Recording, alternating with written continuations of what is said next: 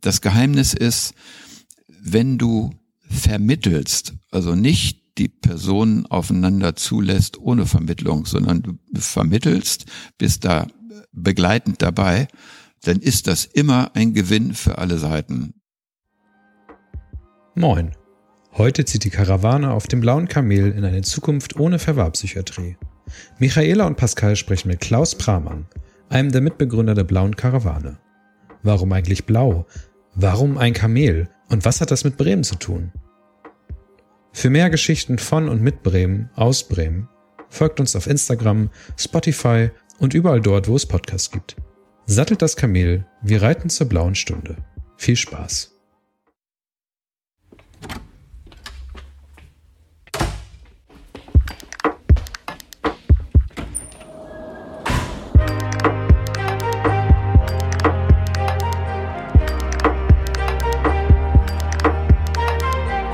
Pudding, der Podcast für Bremen und umzu. Ich begrüße heute hier Klaus Pramann, den Mitbegründer der Blauen Karawane und Pascal. Wir sprechen heute über eben diese, nämlich die Blaue Karawane und das Blauhaus in Bremen. Erstmal äh, vielen Dank, dass du dir die Zeit genommen hast, um mit Ja, uns zu gerne. sprechen. Mhm. Magst du etwas über dich erzählen? Über ganz grob einfach nur. Ich ja, bin seit 1981 Bremer. Mhm. Von Haus aus bin ich sturer Ostwestfale und habe deswegen, als ich nach Bremen kam, das hier so erlebt, dass die Leute so offen und aufgeschlossen sind.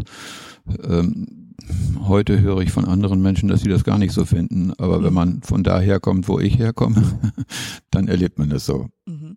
Warum Bremen? weil in Bremen 1980 der Beschluss, die Verwahrpsychiatrie aufzulösen, vom Senator für Gesundheit von Herrn Brückner beschlossen wurde. Und da ich vorher schon in der Deutschen Gesellschaft für soziale Psychiatrie mich engagiert hatte, für dieses Ziel, Verwahranstalten aufzulösen, überhaupt stationäre Psychiatrie aufzulösen, äh, war das für mich der Ort, ähm, also natürlich an dem das äh, gelingen sollte. Mhm. Ich bin von Schleswig nach Bremen gezogen damals und zwar wegen der Auflösung von Blankenburg. Mhm. War Bremen die erste Stadt, die das so gemacht hat in Deutschland oder gab es parallel noch an anderen Orten? Nee, das war Bremen war Vorreiter damals und ähm, ursprünglich war das ja auch äh, sehr radikal gedacht. Ne? Man muss sich vergegenwärtigen, dass 1980 in Bonn, der damaligen Bundeshauptstadt, eine Demonstration war, wo 5000 Leute dafür einen Sternmarsch nach Bonn gemacht haben, äh, dass die äh, psychiatrischen Anstalten aufgelöst werden sollen kann man sich heute kaum vorstellen, war aber Mhm. damals so. Und in Bremen, Bremen war damals so weit, also auch von den entsprechenden Personen in der Diskussion so weit gekommen, dass hier dann der Auflösungsbeschluss erstmals allerdings nur in einer von mehreren Anstalten umgesetzt wurde. Und das war die Verwahranstalt Kloster Blankenburg. Magst du kurz erklären, was die Verwahrpsychiatrie oder Verwahranstalt, was das war und warum das reformiert werden musste? Naja, überall, nicht nur in Deutschland, sondern auch in anderen äh, Ländern, ist es ja so gewesen, dass äh, die äh, psychiatrischen Anstalten mit unterschiedlichen Stationen strukturiert waren, also Aufnahmestationen, sogenannte Therapiestationen und die, die dann da rausfielen, äh, weil sie eben nicht mit Erfolg behandelt wurden, die sogenannten Therapieresistenten, die gelangten dann mehr und mehr auf die Langzeitstationen, wo sie dann mehr eben einfach verwahrt wurden. Und äh, dieser Skandal ist ja in den 70er Jahren öffentlich lange diskutiert worden. Und da gab es ja auch die Enquete-Kommission, die eben sich damit beschäftigte, die Psychiatrielandschaft zu verändern. Und der größte Schandfleck war eben der Tatbestand dieser Verwahranstalten, die es überall gab. Und das Thema ist ja auch noch nicht zu Ende, noch lange nicht. Warum, ganz dumm gefragt, aber warum sollte es keine Verwahranstalten geben? Weil die Verwahranstalten die größte Krankheit sind, die man in der Psychiatrie überhaupt erleben kann. Also wo Menschen untergebracht werden, weil sie eben stören, auffällig sind, therapieresistent sich erwiesen haben, Ärger machen.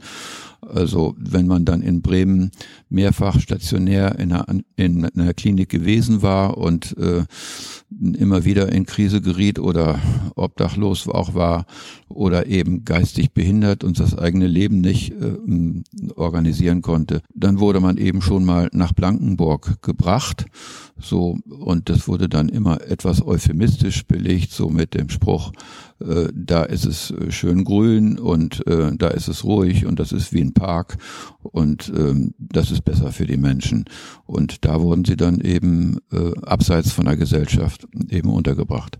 Und äh, da kam dann die Geschichte mit der Hospitalisierung. Ist ja bekannt, in einer Verwahreinrichtung äh, wo die Menschen, wo den Menschen alles abgenommen wird, auch die Entscheidungsfreiheit. Da kommt es dann eben zum Hospitalismus und das ist eben die, die Psychiatrie gemachte schlimmste Krankheit, die eigentlich äh, überhaupt existiert.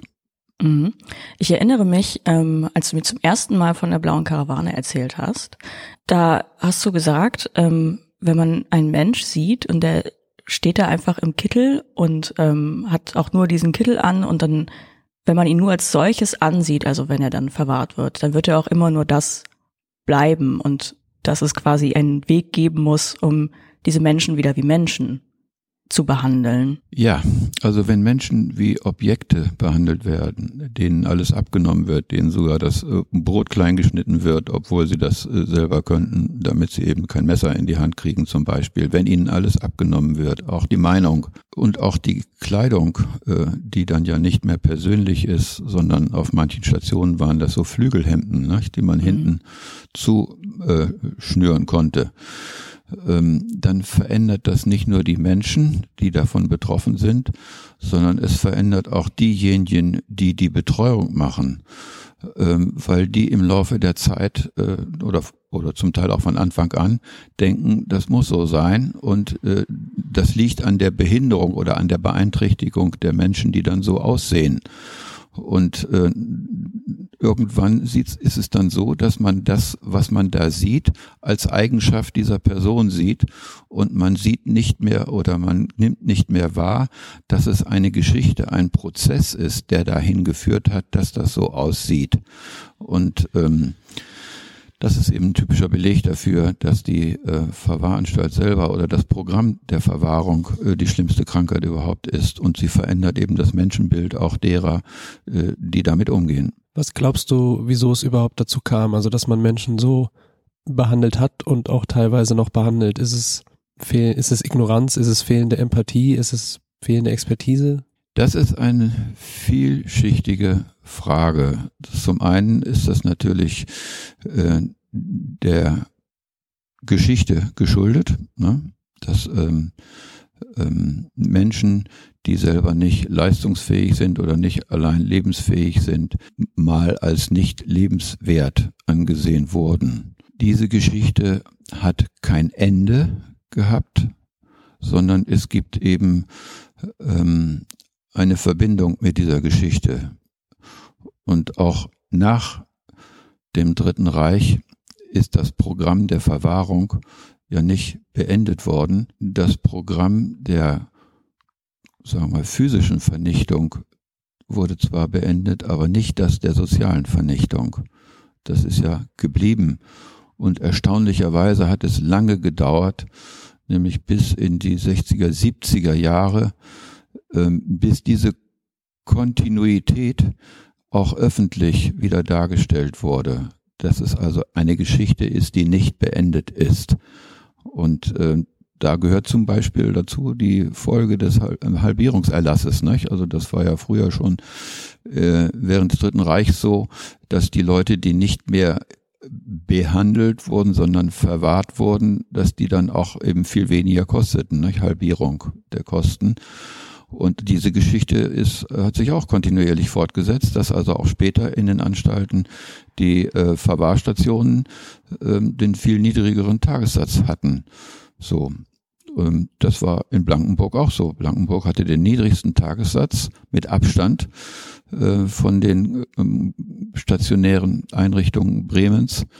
Und dann kommt noch dazu, um das plastisch zu machen, dass selbst mit diesem niedrigsten Tagessatz in Blankenburg noch Geld verdient wurde.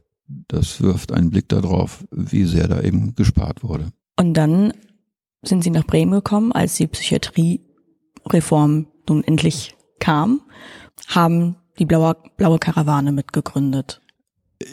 Ganz so, ja, das äh, hat ein paar Ecken. Mhm. Also 1981 äh, bin ich nach Bremen gekommen, zusammen mit meiner Frau.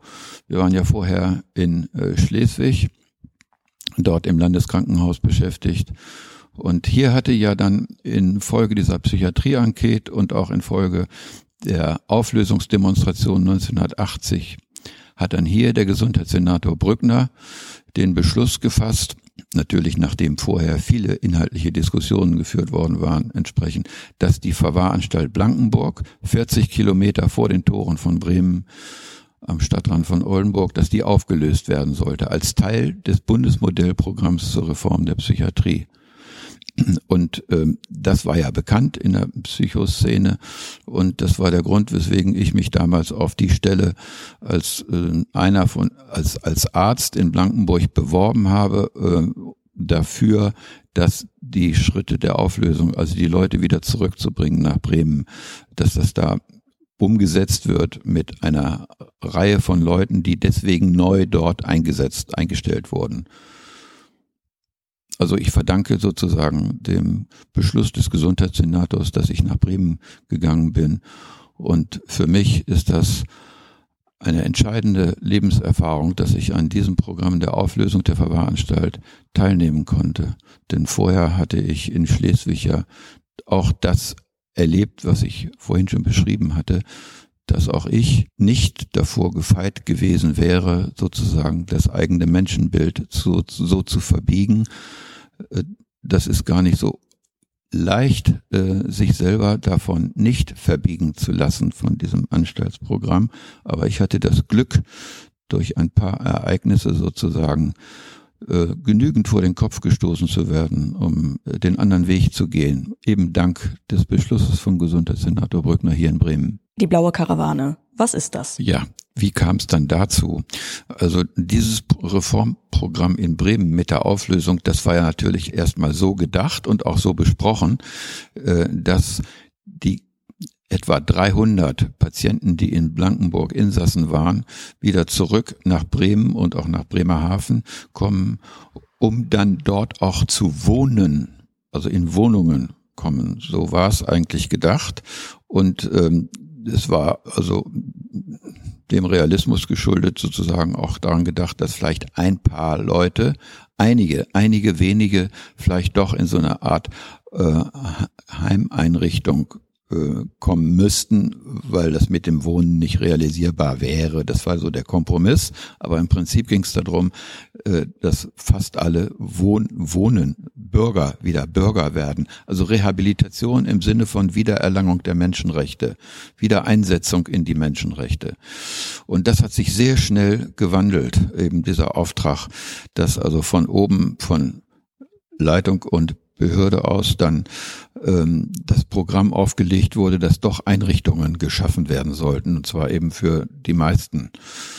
Darüber ist es zum Konflikt gekommen zwischen denen, die, also wir, die da angefangen hatten, und äh, diesem Programm, was dann eben doch neue Einrichtungen werden sollten. Aus diesem Protest heraus ist dann die Idee der ersten Karawane entstanden. Die Idee ist 84 entstanden und die ist auch deswegen entstanden, weil wir Besuche mit Blankenburger Patienten in Triest gemacht haben. In Triest war ja die Auflösung der äh, Psychiatrie in den 70er Jahren schon vollzogen worden und äh, da hatten wir also dort ein zwei Besuche gemacht, 1982 und 83 oder 83 und 4, das weiß ich jetzt nicht mehr, 83 und 84, aber jedenfalls in der Zeit. Und in diesen, bei diesen beiden Besuchen in Triest mit Blankenburger Patienten haben wir uns den Mut geholt, also den äh, Schritt zu wagen, nach draußen zu gehen. Und nicht nur das, sondern wir haben bei diesen Reisen das improvisierte Zusammenleben gesehen. Das ist was ganz anderes als äh, ein stationärer Ablauf mit Patienten. Und das hat uns so einen Kick gegeben, dass wir auf der Rückreise der zweiten Reise nach Triest gedacht haben, das, was wir hier erlebt haben in Triest, das müsste man eigentlich in den Anstalten inszenieren, dass man zusammen mit Patienten dorthin kommt, äh, einen Tisch aufstellt und äh, einkauft, Essen, koch, Essen kochen, da miteinander reden und genau das mit Patienten zusammen dort veranstaltet, äh, wovon es bei den Insassen heißt, dass das mit denen nicht geht. So, also das improvisierte gemeinschaftliche Leben. So, das war so ein anachronistischer Zug sozusagen ähm, nach der Schule aus Triest hier durch die deutschen Anstalten zu gehen, um das öffentlich zu machen. Und äh, das ist dann auch mit Unterstützung von äh, zwei Fernsehfilmen gelungen. Also das hatte damals richtig großes Aufsehen erregt. Und das war der Start der blauen Karawane als Protest gegen die reformierte Psychi gegen die alte Psychiatrie und gegen die Form der reformierten Psychiatrie, die ja neue Mauern schuf. Mhm. Und wir wollten ja Mauern aufgelöst sehen. Was mich noch interessiert ist, es gab sicher nicht nur Zuspruch, oder? Gerade wenn man an die in Anführungszeichen normale Bevölkerung äh, denkt, wenn die dann hört, dass jetzt äh, Anstalten aufgelöst werden sollen und die Leute quasi zurückgeführt werden in das normale Leben, ähm, weil die Gesellschaft war damals ja nicht noch nicht so offen wie heute. Haben Sie das haben Sie das doll zu spüren bekommen, dass es da auch Kritik gab so aus der restlichen Bevölkerung? Ein sehr dankbares Stichwort. also ne, wir sind ja von Blankenburg aus auch schon. Wir haben ja teilgenommen an Veranstaltungen, also an Psychiatrieveranstaltungen, waren mit den Leuten, also mit Leuten, 10, 20 Leuten unterwegs und haben dann bei Tagungen teilgenommen. Da haben dann die mitgefahrenen Patienten und Patientinnen äh, Kaffee gekocht, Kuchen verkauft. Das ging natürlich einigermaßen chaotisch zu, äh, aber äh, die Leute, mit mit denen sie es dann zu tun hatten, also die Tagungsteilnehmer und Teilnehmerinnen, die fanden das dermaßen quirlig und toll, dass uns das den Mut gegeben hat, äh, dann auch in Bremen zum Beispiel teilzunehmen an einem äh, Stadtteilfest. So. Und dann haben wir erlebt, also nicht nur die Patienten, sondern alle haben erlebt, äh, dass man da dann so in Gespräch miteinander kommt, äh, dass alle das toll finden, dass es jetzt hier diese Unterschiede in dem Moment, dass die gar keine Rolle mehr spielen oder dass das äh, Verrückte oder das Naive bei Menschen sogar äh, ein, ein Öffner ist, also in den Gesprächen. Das war, war belebend für alle Seiten und natürlich gab es, wenn man so etwas organisierte, auch Ängste. Ich erinnere mich zum Beispiel an ein Gemeindefest, wo wir dann, äh, nein, zunächst mal, ich erinnere mich an äh, Veranstaltungen äh, in dem Ortsbeirat, in einem der Ortsbeiräte, also Ortsamt, Diskussionen. Und äh, das war ohne Patienten. Da wollten wir ankündigen, dass wir jetzt also mit Blankenburgern nach Bremen zurückkommen. Da war es in der Tat so, äh, dass gesagt wurde, jetzt hatten wir die Werftenkrise und äh, den Niedergang der Hafenwirtschaft und jetzt auch das noch eine Arbeitslosigkeit haben wir hier sowieso und jetzt auch das noch, das ist ein bisschen viel. So ungefähr war der Ton. Und dann wurde aber bei diesen bei diesen Gegebenheiten, bei diesen Begegnungen, jetzt komme ich wieder auf das mit dem beispielsweise Gemeindefest, da war es dann auch so, das erinnere mich, dass der eine von beiden Pastoren, der etwas jüngere, sehr offen war und sagt, ja los, das machen wir. Und der andere wollte Sicherheit erzählt bekommen, mehr so, dass, äh, ob das auch gut geht und ob die Menschen, also seine Gemeindemitglieder damit klarkommen und so weiter. Kurz und gut, äh, dann war diese, äh, dieses Gemeindefest dann sehr gemischt. Wir haben da auch ein paar Tische besetzt und mit richtig vielen Personen da gewesen. Das war so ein Drittel zu zwei Drittel etwa. Und dann lief der Abend so, dass hinterher nach einer Weile die Tische gemischt waren. Alle Leute fanden es toll. Das Geheimnis ist, wenn du vermittelst, also nicht die Personen aufeinander zulässt ohne Vermittlung, sondern du vermittelst, bist da begleitend dabei, dann ist das immer ein Gewinn für alle Seiten. Das ist die, also die Erfahrung, die wir immer gemacht haben. Und äh, inzwischen, um es jetzt gleich vorwegzunehmen, äh, jetzt Walle oder der Bremer Westen ähm, über 35 Jahre später, äh, sieht es als Gewinn an. Kann man jetzt, also wenn man heute die Leute fragt, die finden das toll. Nicht? Blaumeier ist auch aus diesen, aus der blauen Karawane entstanden in den 80er Jahren. Und das hat hier eine Geschichte, wo die Leute, die den Stadtteil kennen, die sich dazugehörig fühlen, das einfach toll finden, dass es hier gelungen ist. Und deswegen ist hier auch die Basis im Bremer Westen besonders stark, äh, hier also auch den nächsten Schritt zu wagen, auf den wir dann vielleicht später noch kommen. Haben andere Bundesländer oder Städte damals eigentlich dann nachgezogen, nachdem man gesehen hat, dass es in Bremen funktioniert hat? Naja, was heißt funktioniert? Ist dann ja auch hier ähm, etwas eingedampft worden inhaltlich, äh, diese Absicht, ähm, also Rehabilitation, Wiedereinsetzung in die Rechte, indem die Leute dann eben in, doch wieder in Einrichtungen kamen. Ähm, allerdings muss man dazu sagen, nicht vergleichbar mit Verwahrpsychiatrie. Das muss man ganz deutlich sagen. Also die Leute haben sich in dort, wo sie dann und wo sie dann sozusagen lebten in den Einrichtungen, die haben sich sichtbar verändert innerhalb von manchmal Wochen, Monaten oder Jahren.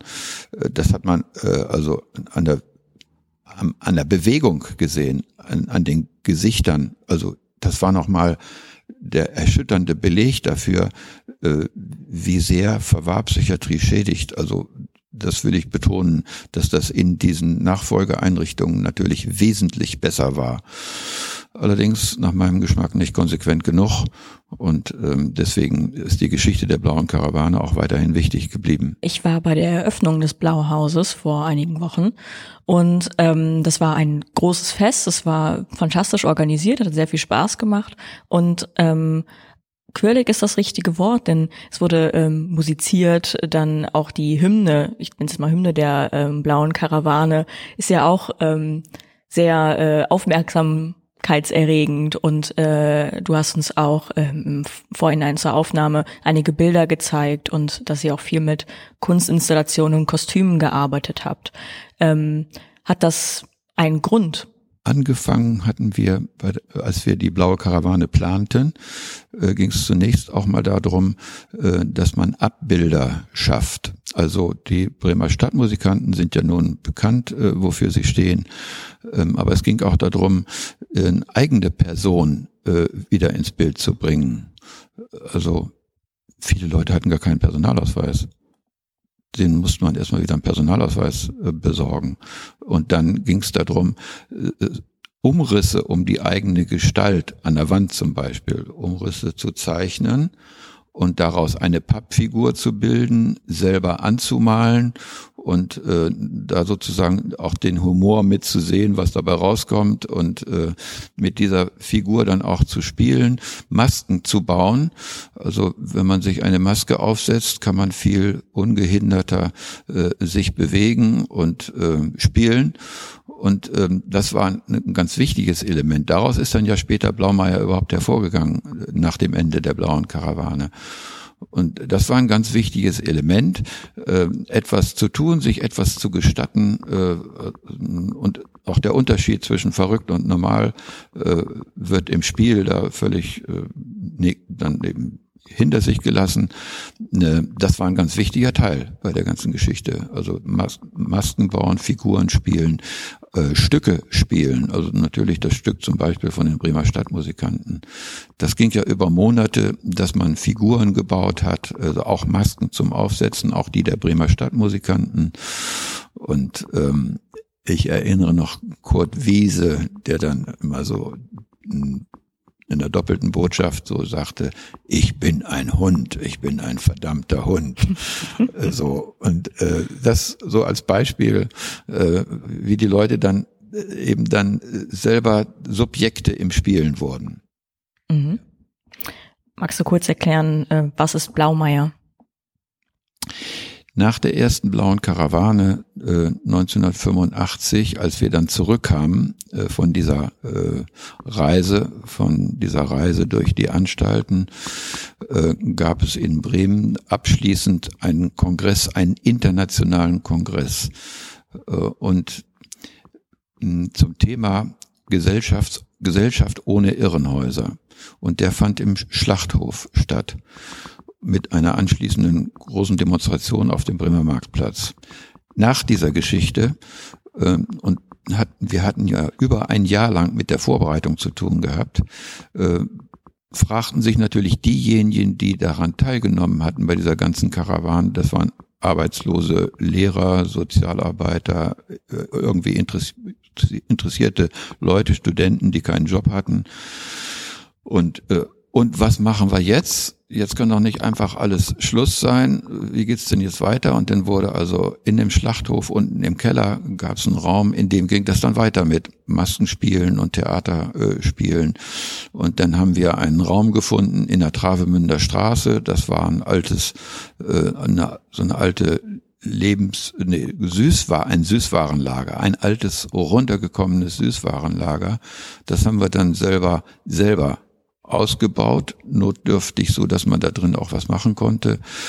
Und ähm, das war auf demselben Gelände, wo auch der, der Betreuungsverein, den wir selber gegründet hatten, die Initiative, zusammen mit Blaumeiern sozusagen das Domizil hatte in der Travemünder Straße. Und da saßen wir am Anfang immer alle zusammen in der Besprechung bis diejenigen, die mit dem Maskenbau, mit dem Spielen und mit äh, diesen öffentlichen Auftritten zu tun hatten, sagten, wir brauchen eigentlich nicht ständig zusammen zu sein, wir äh, gründen uns als eigenen Verein aus, also als Folgeverein von der Blauen Karawane. Und das waren dann die Blaumeier, die auf dem gleichen Gelände dann eben äh, ihr, äh, ihren Wochenalltag sozusagen, ihren kulturellen Wochenalltag dann in, in Gang brachten. Und dann kam dazu das Café Blau. Also es gab die, den Betreuungsverein Initiative, es gab das Café Blau, das dazugehörte, und es gab Blaumeier. Und äh, das ging dann über eine ganze Reihe von Jahren zusammen auf dem Gelände, bis dann die Karawane in die Überseestadt gezogen ist. Du hast jetzt sehr oft das Wort Blau gesagt und äh, die ZuhörerInnen werden sich wahrscheinlich auch fragen, warum eigentlich Blau? Blau eignet sich sehr gut. Ähm, als Metapher. Also zum einen, ich hatte ja von Triest erzählt, wo wir gewesen sind und wo die weltweit berühmte Auflösung, der erste Auflösung der Anstalt San Giovanni in Triest gewesen ist, die Patienten wieder zu Bürger machen. Und dort ist das blaue Pferd Marco Cavallo in den 70er Jahren gebaut worden. Marco Cavallo, Marco das Pferd, war ursprünglich in San Giovanni in der Anstalt äh, das Pferd, das den Wäschewagen und äh, also die Wagen für andere Utensilien, Müll und Wäsche äh, immer die Anstaltswege rauf und wieder runter schleppte. Und das wurde geliebt von den Insassen und Insassinnen. Und als dann die, als dann Marco das Pferd alt wurde, sollte es zum Abdecker gebracht werden. Und dann haben die Patienten protestiert und erreicht, dass Marco sein Gnadenbrot kriegte. Und äh, dann war das ja äh, der Prozess der Auflösung und die Patienten lernten schon langsam mit Reisen sich außerhalb der Anstalt zu bewegen, also neue Erfahrungen zu machen. Und diese Erfahrungen sollten sie in eine große Skulptur einbringen. Und diese große Skulptur sollte, war eben das Pferd Marco Cavallo, das also überlebensgroß, vier Meter Höhe, so kann man sich vorstellen, geschaffen wurde. Und in den Bauch von Marco Cavallo sollten die Träume, die Zukunftsvisionen in Form von Briefen oder auch Skulpturen, äh, Malereien, die wurden da eingebracht. Und äh, dieses Pferd Marco Cavallo war, war blau. Und ähm, als das dann fertig war, stand das in einem großen alten, dieser alten Anstaltshäuser und ähm, sollte ja nur nach draußen. Das ging aber durch keine Tür, weil die Türen alle viel kleiner waren. Und dann wurde überlegt, ja, schneiden wir nun den Hals ab, dass es da durchgeht. Und dann kam Franco Basaglia, der Anstaltsleiter, der die Auflösung überhaupt in Gang gebracht hatte und sagte, das wird natürlich nicht geköpft, sondern die Mauer wird eingerissen. Und dann wurde die Mauer von diesem Haus eingerissen und die Patienten und Betreuer gingen mit Marco Cavallo durch dieses, durch die geöffnete Mauer nach draußen, zogen unten in die Stadt. Diesem Zug von der Anstalt San Giovanni aus den geöffneten Mauern raus bis nach unten in die Stadt zur Piazza Unita, das ist der große Platz in Triest. Auf diesen Zug schlossen sich Leute, Bürger und Bürgerinnen an. Und äh, die begrüßten, also die waren richtig begeistert von dieser Idee Befreiung aus der Anstalt, Menschen wieder in die äh, Rechte, Bürgerrechte äh, zu setz, versetzen und schlossen sich also diesem Zug an. Es entstand eine spontane große Fete auf dieser Piazza Unita. Befreiung aus der Psychiatrie, aus der Anstalt. Und äh, deswegen war es natürlich auch unsere Idee für die Karawane 85 gewesen, mit unseren Bremer Stadtmusikanten, äh, mit, mit Marco Cavallo, den gab's ja noch, äh, von der Piazza Unita aus äh, dann die Karawane zu starten über die Alpen und dann durch die acht deutschen äh, psychiatrischen Anstalten, was ich vorhin schon erzählt habe. Und in den Geschichten hört man immer wieder, dass ein Pferd eine große Rolle spielt. Trotzdem habt ihr euch von der blauen Karawane dazu entschieden, ein Kamel zu bauen. Ja, das ist nun zunächst, äh, das Pferd war das Blaue, auf das wir Bezug nahmen und deswegen ja auch die Farbe Blau. Das war ja äh, erstmal klar, aber dann haben wir 1994 geplant, eine zweite blaue Karawane zu starten und wollten also etwas in Szene setzen, was sich nicht nur gegen die Anstaltsmauern richtet, also Öffnung der Anstaltsmauern. Das war zu jener Zeit gar nicht mehr so sehr in der öffentlichen Diskussion, aber es ging darum, die Mauern in den Köpfen einzureißen, also die Mauern in die Köpfen und das eingeschränkte Denken zu öffnen. Und das war unsere Losung für die zweite blaue Karawane. Grenzen ein, äh, Grenzen überschreiten. Und äh, dann haben wir überlegt, äh, dass wir nicht wieder mit den Bremer Stadtmusikanten äh, sind ja nun auch als Symbol äh, oft schon etwas abgenuddelt. Äh, da brauchten wir also einen neuen Gedanken. Und dann gab's äh, Leute, die dachten, ja, Narrenschiff. Narrenschiff ist doch eine Metapher, äh, also bekannt aus dem Mittelalter. Zum einen die, die die Schiffe, wo sozusagen die Verrückten im Mittelalter den Kapitänen verkauft wurden gegen ein Salär, damit die die verschwinden ließen irgendwo, damit die in der Stadt nicht mehr störten. Das war so das eine. Und die andere ähm, äh, Idee, Narrenschiff, es gab ja äh, diese, diese, diese Schriftenreihe, diese Narrenschiff, wo äh, auch im Mittelalter Ernst, äh, Ernst Brandt hieß der, glaube Brandt oder ja, also eine eine Reihe von Erzählungen, äh, wo damals, äh, sag ich mal, die Norm der Gesellschaft aufs Korn genommen wurden. Und ähm, das war also der, die eine Wurzel. Ein Narrenschiff könnte es doch sein, mit einem Narrenschiff unterwegs sein, eben dann auch auf dem Wasser vielleicht. Und andere kamen auf den Gedanken, aber Grenzen überschreiten, fremde Kulturen, unterschiedliches Denken miteinander verbinden, das ist doch das Kamel, das ist doch die Karawane. Die Karawane muss doch als äh, auch mit Kamelen zu tun haben. So. Ja, und dann äh, haben wir dann schließlich überlegt, okay, wir machen also beides. Wir machen ein Wüstennarrenschiff Wüna, ein Wüstennarrenschiff. Oben Kamel, unten Schiff. Und das schwimmt dann eben auch auf dem Wasser. So ist das dann entstanden und wurde 1994 dann gebaut bei der Aukoop Werft von Menschen, die Langzeit arbeitslos waren. Es ging zu jener Zeit ja gar nicht mehr nur um das Thema äh, Psychiatrie, sondern schon mehr um das Thema dass ähm, das soziale Netz immer rissiger wird, dass immer mehr Menschen durch das soziale Netz fallen und ähm, dass es darum geht, ähm, auch andere Hilfesysteme zu schaffen als nur die gängigen.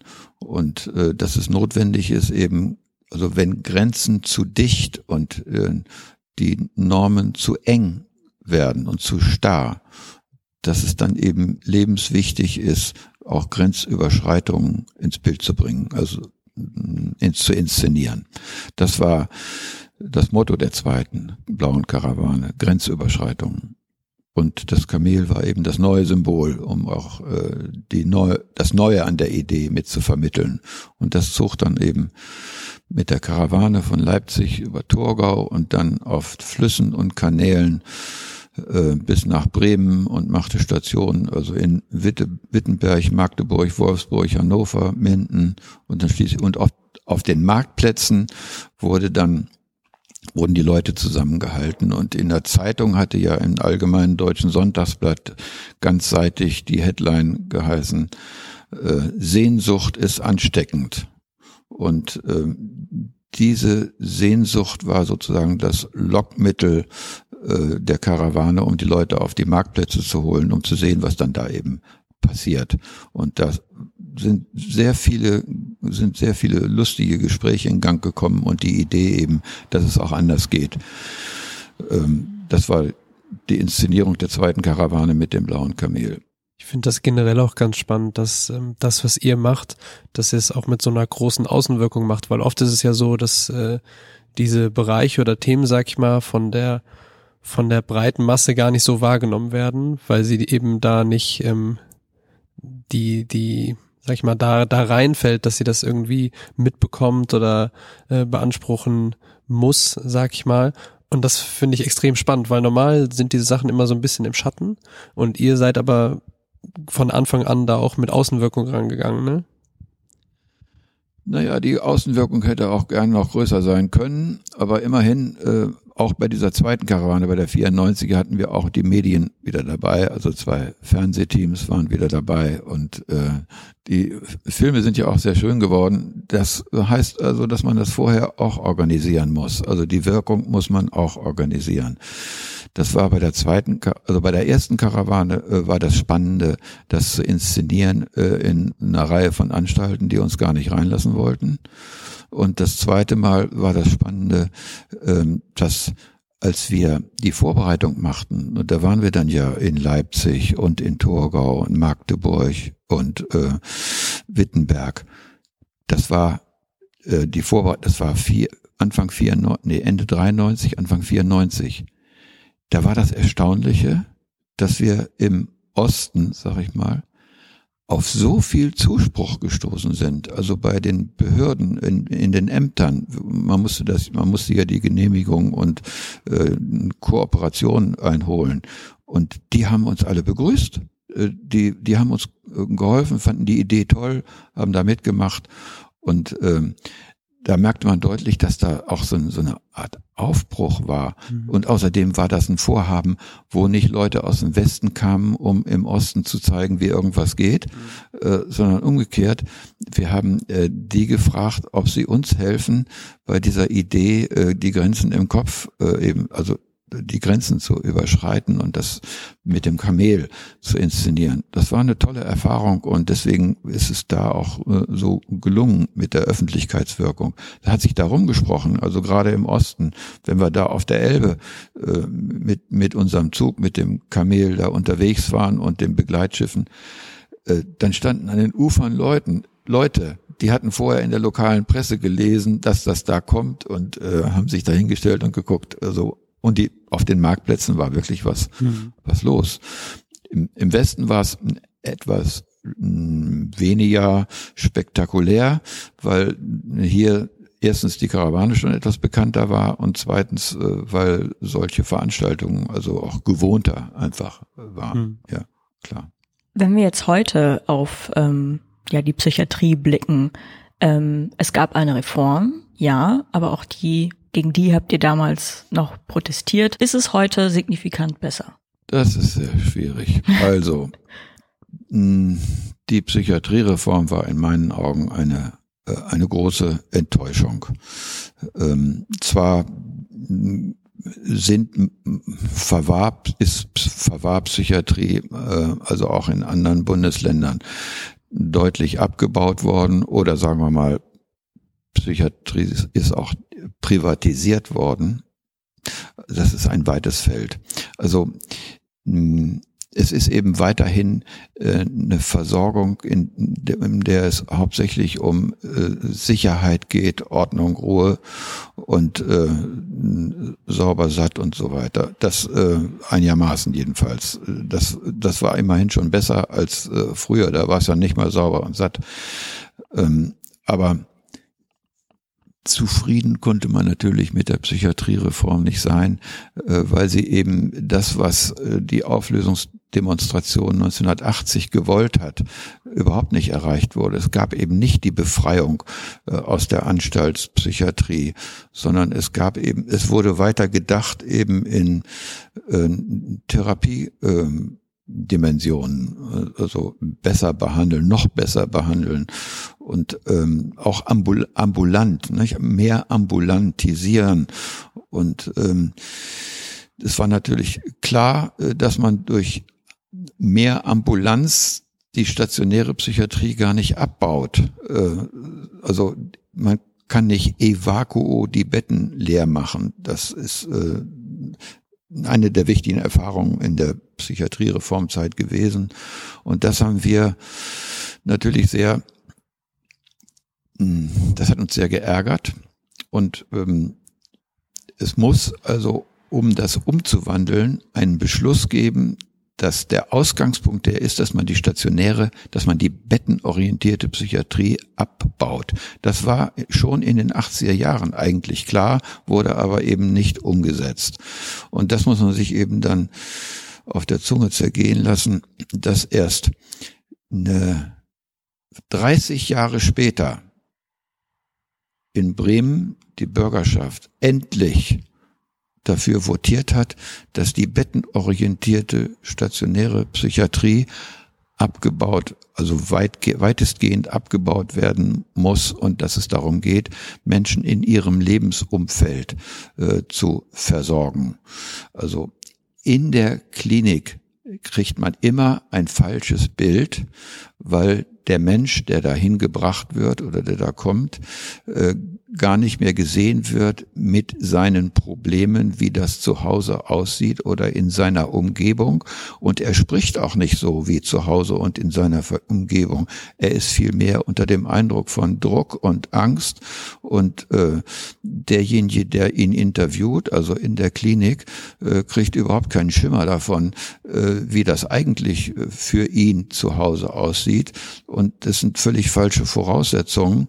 Und dazu kommt wieder das mit dem verkehrten Menschenbild, was ich vorhin schon für die Verwahrpsychiatrie beschrieb, dass auch in der akutstationären Aufnahmepsychiatrie diejenigen, die dort arbeiten, und dann später Jahr ein Jahr aus dort gearbeitet haben, die glauben wirklich, dass es dort mit, auch mit dieser Art von Gewalt und Zwang zugehen muss, weil das mit diesen Menschen nicht anders ginge. Und auch da gilt wieder, dass der Prozess, der dahin führt, wie jemand da reinkommt, gar nicht mitgesehen wird und äh, dass das nur gelingt, wenn man also tatsächlich jemanden in Kontakt mit jemandem in seinem Lebensumfeld und zwar als Besucher, nicht als Bestimmer, äh, ihn dort erlebt. Und dann äh, kommt man auch ganz anders sozusagen äh, in, in Behandlung oder in Veränderung, wenn es nicht darum geht, gleich jemanden zu bestimmen, äh, eine Diagnose zu stellen, zu rechtfertigen, warum er da erstmal bleiben muss, sondern wenn es darum geht, was brauchst du hier eigentlich? Und zwar nicht du allein, sondern die Leute, die um ihn herum sind, die er sich aussucht, die vielleicht mitgefragt werden sollen.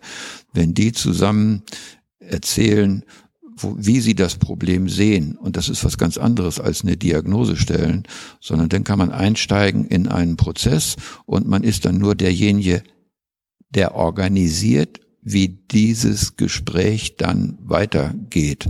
Und daraus löst sich dann äh, auch äh, daraus löst sich die Konfliktsituation oder die Problemsituation anders, als wenn auf einer Seite der Hilfeempfänger irgendwo stationär von einem, der sagt, wie es gehen muss, dann bestimmt wird.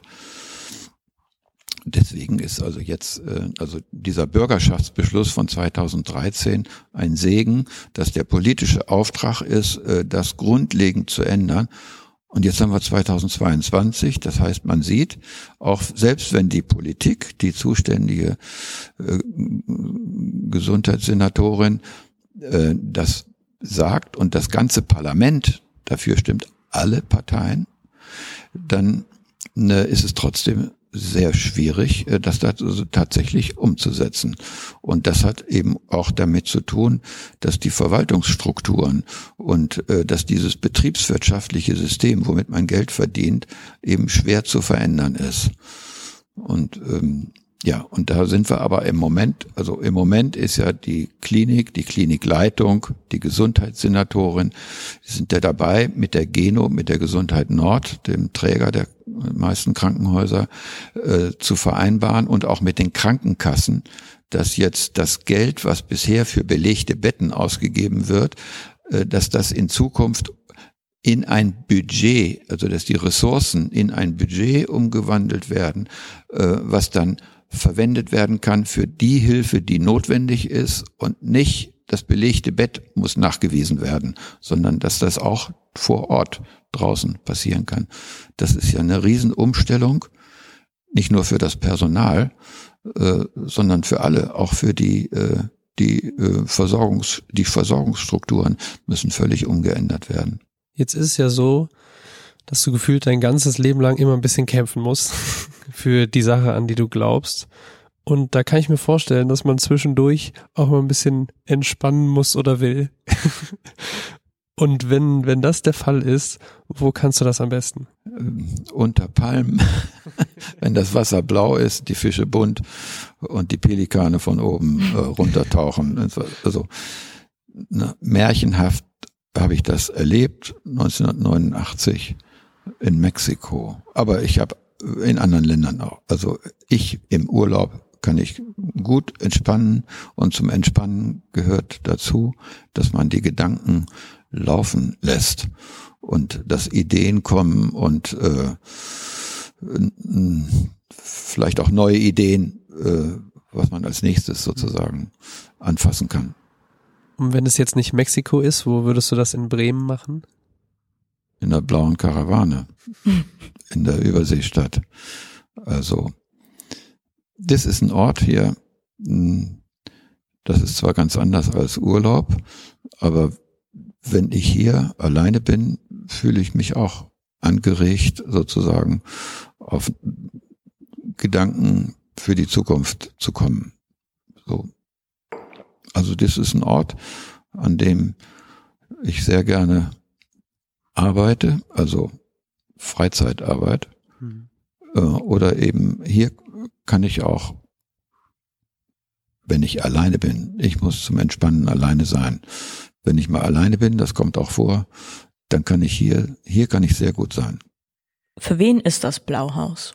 Das Blauhaus ist, ach, die Idee mit der, mit dem Blauhaus ist ja 2007 entstanden und bis dahin waren wir immer äh, eine, eine Karawane, die gelegentlich Unternehmungen macht oder wo sich dann auch äh, im Speicher 11 äh, schließlich Menschen getroffen haben, äh, die miteinander äh, alltäglich zusammen waren, äh, irgendwas gehandwerkelt haben oder im Café beschäftigt waren. Ähm, dann kam aber der Gedanke, es muss, äh, also das immer zu wiederholen, läuft sich auch irgendwann tot. Eigentlich fehlt uns auch die Dimension zusammen wohnen, so als Projekt.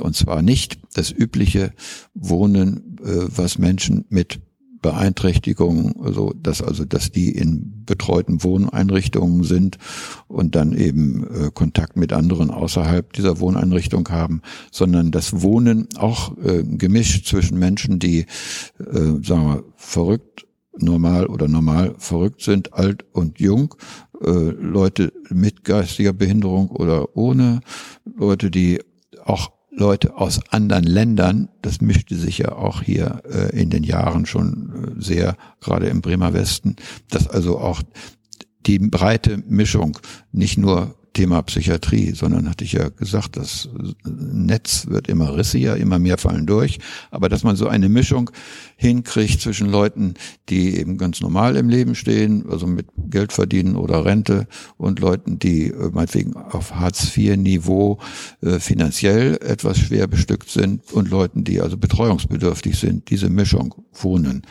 Das war, äh, und das haben wir dann schrittweise, also wir haben dafür geworben, haben immer mehr Unterstützung gekriegt, bis dann schließlich die Gewoba uns in die Möglichkeit versetzt hat, das als Bauherr ähm, auch mit umzusetzen. Und zu dem Wohnen gehört aber eben auch natürlich der Ort, wo weiter äh, Karawanenleben stattfindet und wo auch die Umgebung, die Nachbarschaft äh, in Kontakt dazu kommt.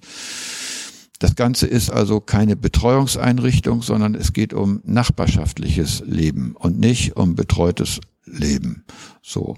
Natürlich brauchen Leute Betreuung, aber das bestimmt hier nicht das Projekt. Und hm, das ist eine Alternative zum gängigen alten Hilfesystem darum ging uns das, so eine Alternative zu schaffen. Und das hat natürlich äh, Schwierigkeiten. Also die finanzielle Unterstützung, Behörden tun sich mit sowas schwer, gerade wenn Mischung ist. Ne?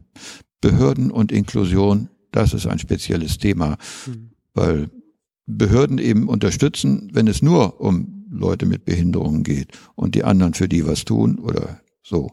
Aber wenn es um Mischung geht, dann wird es sehr schwierig, dafür Unterstützung zu kriegen. Unterstützung ist ein gutes Stichwort. Wenn das mit den Behörden nämlich manchmal ein bisschen schwierig ist oder lange dauert, dann gibt es aber sicherlich auch andere Wege, wie man euch unterstützen kann, oder? Wir sind sehr viel auf Spenden angewiesen. Das ist ein wesentlicher Teil unseres Lebens und ähm, ehren, ehrenamtliche Arbeit. Ehrenamtliche Arbeit ist der Hauptpfeiler für unsere Tätigkeit. Das ist sehr schwierig aber es hat auch einen, es hat einen Vorteil. Nämlich, wenn sich etwas einschleicht als berufliche sowie Betreuungsarbeit, dann verändern sich auch die Beziehungen dadurch zwangsläufig auf die Dauer. Und es schleift sich wieder sowas wie so ein Institutionalismus ein. Und ähm, äh, dann ist man zwar finanziell auf sicheren Beinen, aber ähm, das, das entfernt sich dann von dem Gedanken der, äh, der Idee, von der Idee der, der blauen Karawane. Also was wir uns wünschen würden, wäre, äh, dass das Projekt Unterstützung als Projekt erfährt ohne dass man dafür Strukturen wie äh, Betreuung äh, oder Anwesenheitsprüfung oder sowas, äh, also wie Tagesstätten, dass man sowas vermeidet, oder dass man das nicht braucht, um Unterstützung zu kriegen. Ja. Wo geht es als nächstes mit dem Blauhaus hin? Das Blauhaus, äh, also die Menschen im Blauhaus müssen sich erstmal hier finden. Wir sind da immer noch in der Findungsphase. 2019 äh, sind die Leute eingezogen hier, ungefähr 180 Leute in 83 Wohnungen. Und dann kam Corona. Und das war eine sehr harte, das war ja für viele Leute ohne Beeinträchtigung schon schwierig, aber für, man macht sich kaum vorstellen, wie sehr viel schwieriger das für Leuten, Leute mit Beeinträchtigungen oder die nach klar vorgegebenen äh, Maßgaben, auch was die Corona-Bestimmungen angeht, leben müssen. Und äh, das heißt, hier war es sehr schwer, überhaupt in sowas wie Nachbarschaft reinzukommen. Dann haben sehr findige Leute hier, Ilse und Gerd, dafür gesorgt, dass hier Nach Sonntagskonzerte entstanden sind, so dass man von den Balkonen aus oder draußen so mit Entfernung zueinander, dass hier Konzerte stattfanden.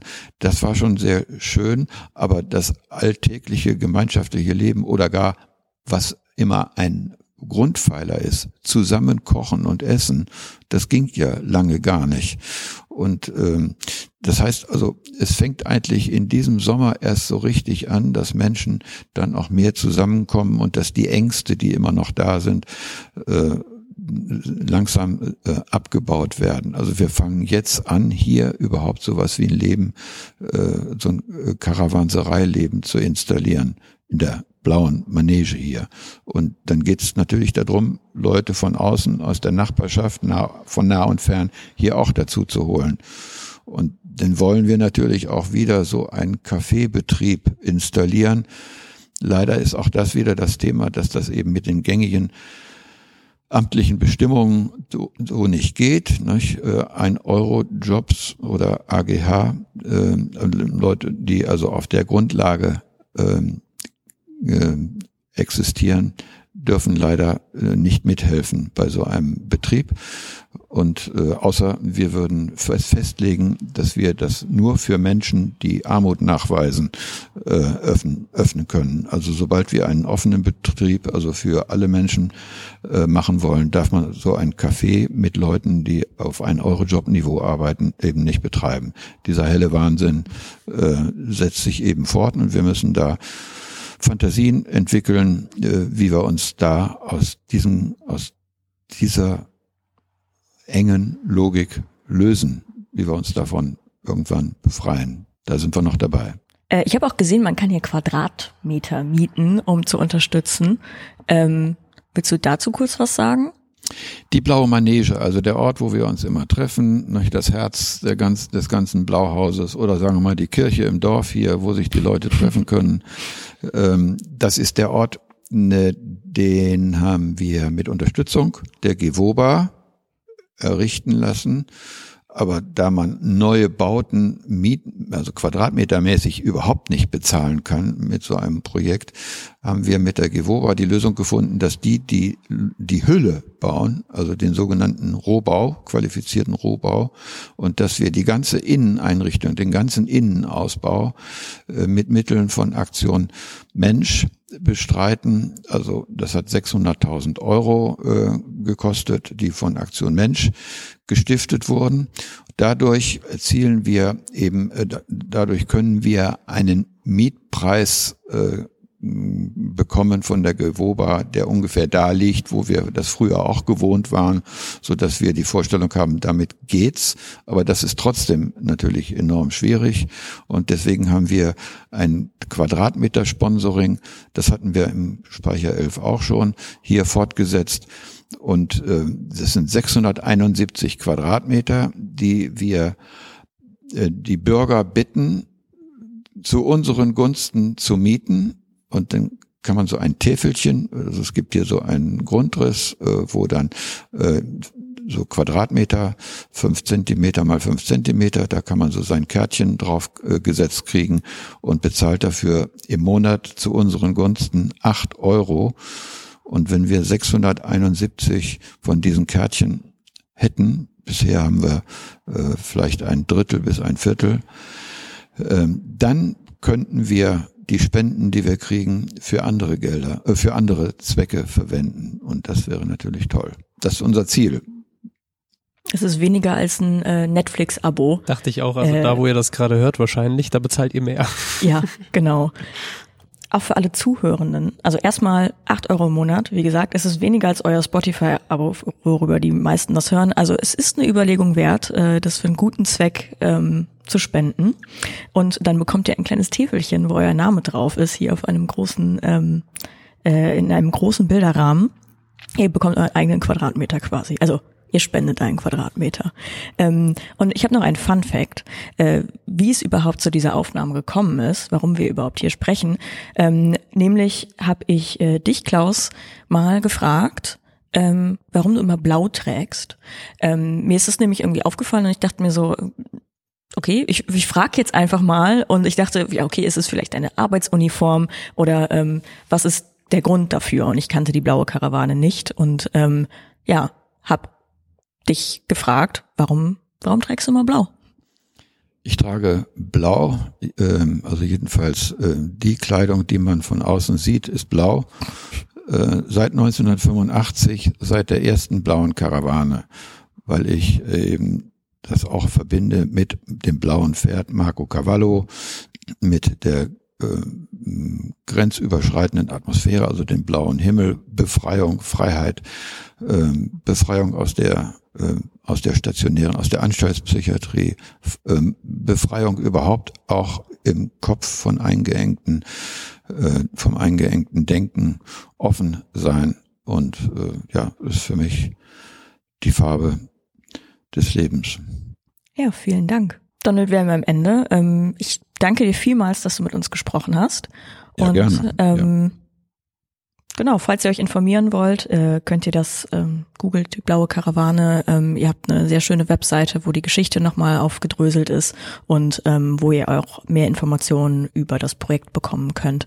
Oder wenn ihr in Bremen seid, kommt einfach mal vorbei ähm, in die blaue Manege in der Überseestadt. Genau. Vielen Dank. Ja, ich danke auch. Vielen Dank.